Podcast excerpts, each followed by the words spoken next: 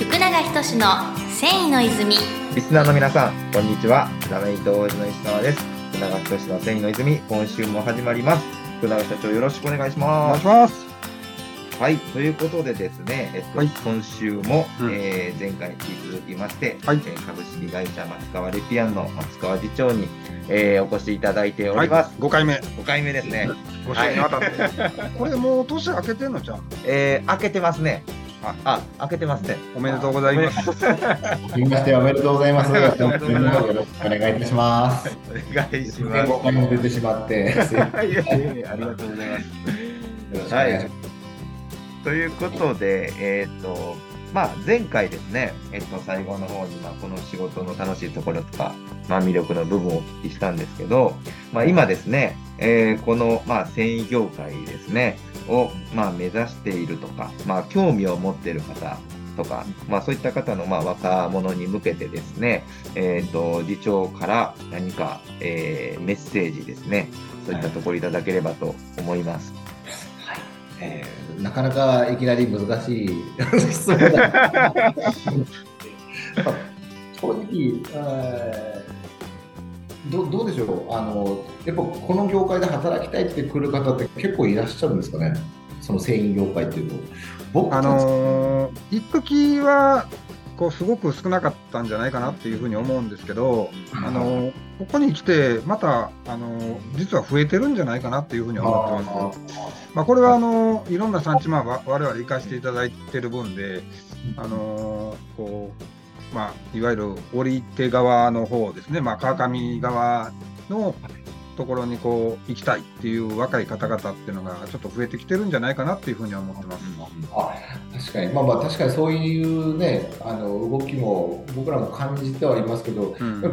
的にはそんなにやっぱり多くない業種なのかなっては思って、でその中でも特に僕たちってその繊維業界でも割と特殊な方なんです、うんはい。だから正直その繊維がやりたくてうちに入ってきてるっていうほとんどいなくて、はいはいはいはい。うん。まあ、そうなんですけど、まあせまあ、せとりあえず繊維といっても、まあ、これからはそのもう僕たちには特になんですけど、まあ、その枠にとらわれないで物事を考えることがやっぱりあるかなと思ってて、はいはい。はい。まあ、自由な発想でも繊維と何々みたいな。あ繊維はあるけど繊維と何かをこう掛け合わせるはいはいはいはい掛け算ができるような、まあ、そういう、まあ、そういうことができればもっといろんなことがはいできるんじゃないかなと思って。あ。あやっぱ、なんだろう、繊維だからって、そこにとらわれると、なんかはい視野が狭くなって、なんかはい、値段競争じゃないですけど。はいはい。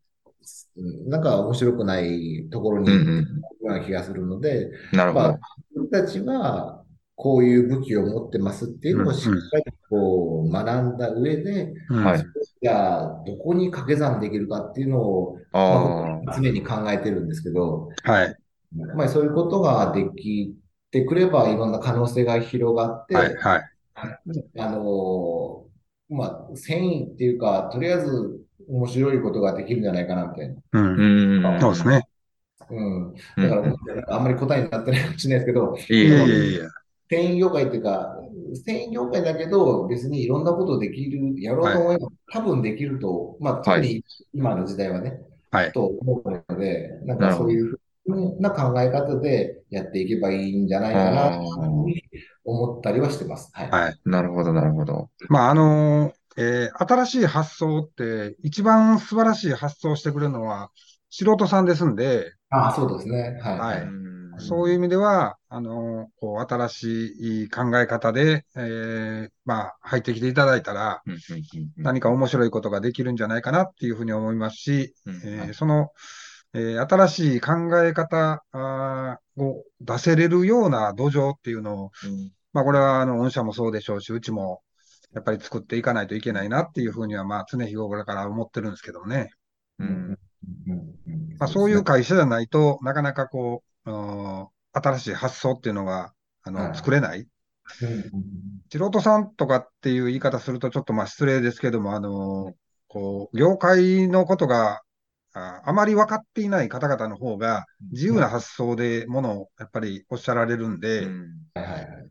そういう方々が自由に発こう発せれるような環境を、やっぱり僕らが作らないといけないなっていうふうに思ってるんですけどね。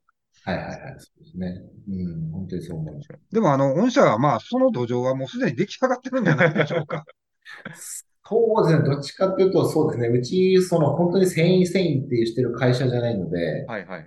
あの、逆に繊維会社だけど、繊維のこと知ってる子めっちゃ少ないんですよね。そうなんです。めっちゃ少ないですよ。で、へうん、その、じゃあなんだろう。じゃあ三大組織知ってますかって、まあそんな、まあ一応習うけど会社に入ってみた。ああ、はいじゃあそれを使うこともほとんどないですから。ああ、なるほど。か、なんだろう、繊維のこと、まあ、織組織のこととかも全くわからない子も多いですし、ううんん、あのですね。なるほど。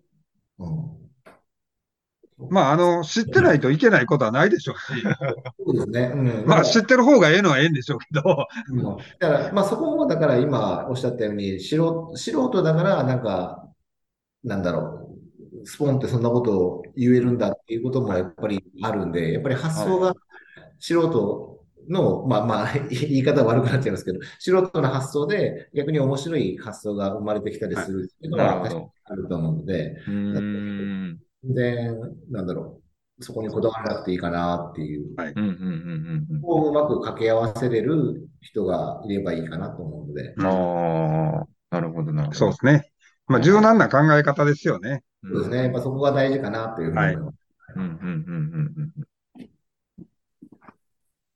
なるほど。